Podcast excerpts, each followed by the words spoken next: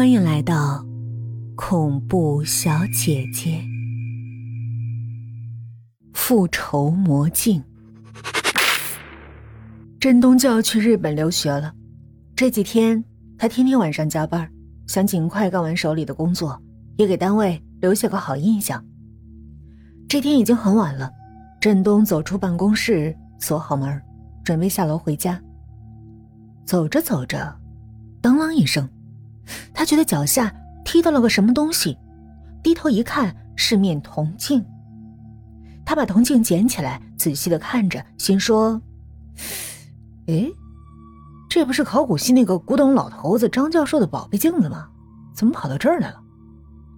振东正看着想着，突然，镜中出现了一张脸，一张鬼脸。那鬼脸额头、眼睛。都没了皮肉，只露着白色的骨头，鼻子底下尚存一些发黑的皮肤。鬼脸可怖的咧着嘴，冲振东一笑，这一笑把振东惊得几乎是七魂丢了六魄。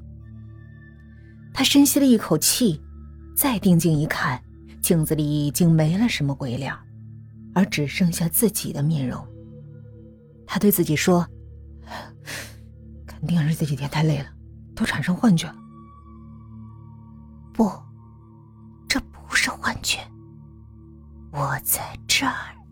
随着那个声音，一只手已经拍到了振东的肩上。振东回头一看，禁不住啊的大叫了一声。镜中的那个鬼就站在他的身后。别怕，我不会伤害你。鬼说着。一扭脸儿，待他把脸转回来，振东看到了一个漂亮的少女。振东惊魂未定，用颤抖的声音问：“你，你是谁啊？你干嘛扮鬼吓我？”眼前的少女看起来十五六岁的年纪。我不是扮鬼来吓你，我就是那井里的鬼，我有事儿求你。鬼。鬼鬼能有什么事求我？震动的心仍在咚咚的乱跳。请你把这镜子带到日本去。不不不，这这不可能，这是秦朝的古镜，这这是文物，我带不出去。不答应，不答应，我能让你死！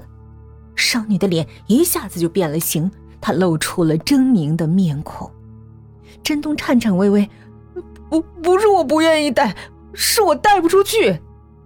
少女收起狰狞的面孔，微微笑着：“我自有办法，只是你不许耍花招。”我不敢，我不敢。现在带着镜子回家吧。说完，少女一个转身不见了。振东一时间搞不清楚，这世界上是真的有鬼，还是有人在装神弄鬼，在吓自己。再想一想，自己与任何人无怨无仇，谁会故意来吓自己呢？而且这人一转身就无影无踪，也不像是常人能办到的。看来，真的有鬼呀！大概此时，这鬼已经回到了镜中。我带个鬼回家，这太可怕了。可振东一时间又想不出什么好办法，只好照着镜中鬼的吩咐去做了。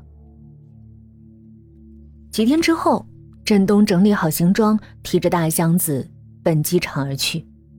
他的心里有些不踏实，箱子里装着秦朝的古镜，这是国家的一级文物啊！要是被海关查了出来，恐怕自己要被抓起来的，还得落一个倒卖文物的名声，判个几十年都不为过了。可他不带着镜子去吧，恐怕那镜中的女鬼是不会放过他的。现在只能听天由命了。振东来到机场，把行李箱小心的放到了检测机上，检测机发出了嘟嘟的声响。坏了，一定是那镜子被查出来了。此时，振东几近崩溃，他努力控制着自己的情绪，用紧张的眼神看着海关的人员。一个海关人员看了振东一眼，问道：“箱子里有什么？能打开看看吗？”振东的心几乎提到了嗓子眼儿。他只是点了点头，打开了自己的箱子。海关一样一样的仔细看着，突然，他看到了一个盒子。这盒子里装的就是那面古镜。振东的心越发紧张起来。海关人员轻声说道：“打开。”振东的手有些颤抖，他不断告诉自己：“冷静，要冷静。”他慢慢的。打开了盒子，海关人员拿起镜子看了看。振东心里非常的奇怪，自己明明是亲手把那秦朝古镜放到里面的，怎么现在变成了一个极普通的仿古镜了呢？海关人员把镜子递还给了振东，微微一笑：“ 大男人出门，还带这么漂亮的镜子。”振东忙收拾好行李，走进了机场，这才轻轻的出了口气。到了日本，振东按照镜中女鬼提供的地址，把这镜子送到了东京南港街五号龟田三阳手里。龟田三阳是一个八十多岁的老头，他特别喜欢中国的古董文物，看到这秦朝的古镜，一时间乐得像个几岁的孩子一样，忘记了一切，也顾不上招呼振东，更顾不上问这是谁让送来的，只是抱着镜子这儿摸摸那儿看看。老爷子是东京大学考古学的退休教授，因此他看得出来真伪。振东没多做停留，随便寒暄几句便走了。且不说这老爷子为了自己得到一件宝贝而邀请亲朋大大的庆祝了一番，一直折腾到了很晚才休息。只是这龟田刚刚睡下，就觉得内急，急忙起来奔卫生间而去。他推了推卫生间的门，感觉有点不对劲儿。怎么这么紧呢？然后用力一推，只听“撕拉”一声，像什么东西被撕开，跟着像血一样的红色液体从上而下淋了下来。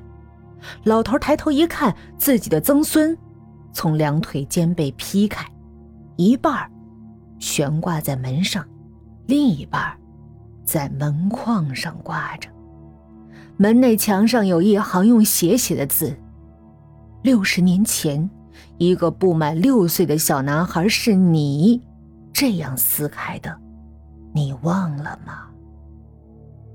龟田三阳大叫一声，吓得晕了过去。